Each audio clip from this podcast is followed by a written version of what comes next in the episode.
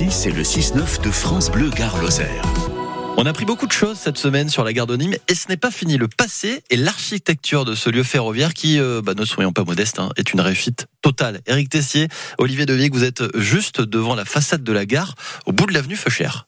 En gare de Nîmes, voilà sur le boulevard Feuchère avec Éric Tessier, notre notre prof d'histoire. Alors Éric, magnifique euh, de Nîmes avec euh, ses, ses arches, euh, la rue de Rivoli à Paris. Ah bah oui, oui, c'est c'est de l'architecture néoclassique. Alors c'est c'est très à la mode, la fin du XVIIIe siècle au XIXe siècle. On se réfère à la Rome antique. Évidemment, à, à Nîmes, c'est c'est idéal. On est à deux pas des arènes. On a cette longue suite de d'arcades euh, qui sont superposées. Donc ça donne vraiment ça renvoie aux, arènes. C'est une arène qui, qui, aurait été mise finalement en façade, et donc on a cette référence et tout à fait euh, claire, tout à fait euh, visible à cette architecture euh, romaine. Et puis tout autour, l'avenue Feuchère, évidemment, avec la préfecture à côté, et puis surtout tout autour des, des bâtisses et de ben, bourgeoisie. Oui, c'est un peu le boulevard Haussmann de, de, Nîmes. Et il est contemporain, on est à cette époque-là. D'ailleurs, la, la, gare de Nîmes, la, celle que l'on connaît, Nîmes Centre, elle est antérieure à ce, ce, boulevard, ou en tout cas elle est à peu près au même moment.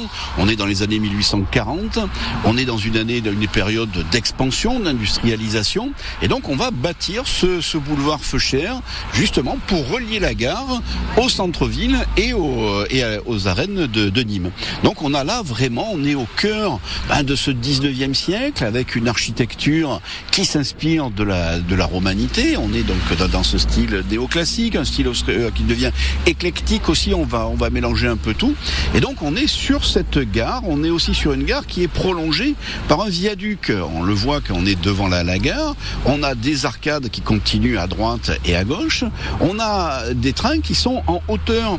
Euh, alors pourquoi ça? Ben pour, pour plusieurs raisons, parce que on, on a soulevé, on va dire, la, la voie pour pas couper les accès qu'il y avait entre le centre-ville et donc là en direction de, du Rhône. On a aussi plusieurs cours d'eau euh, qui, qui coulent donc à, à, travers donc Nîmes, qui sont bah, souvent invisibles, mais le cadreau, le Cadreau, le Vistre. Et donc si on avait mis la, la boîte de chemin de fer comme ça, ça l'aurait bloqué. Mmh, et donc on a fait cette longue suite d'arcades pour pouvoir donner la circulation aux hommes et aux eaux. Euh, malheureusement, on va installer des boutiques dans ces dans, dans ces arcades, des petits ateliers. Malheureusement, ça contribuera donc à aggraver les inondations de 1988 et c'est pour ça qu'on va ouvrir de nouveau une partie de ces arcades. Alors, dans cette gare, ben, il y a eu un premier, euh, premier train qui s'est lancé le 11 janvier 1845. C'est la première ligne entre Nîmes et Montpellier. Donc là, on débouche sur les grands axes. Trois minutes d'arrêt Trois minutes d'arrêt. Euh, là aussi, euh, 25 minutes, donc ce qui est, ce qui est énorme à l'époque.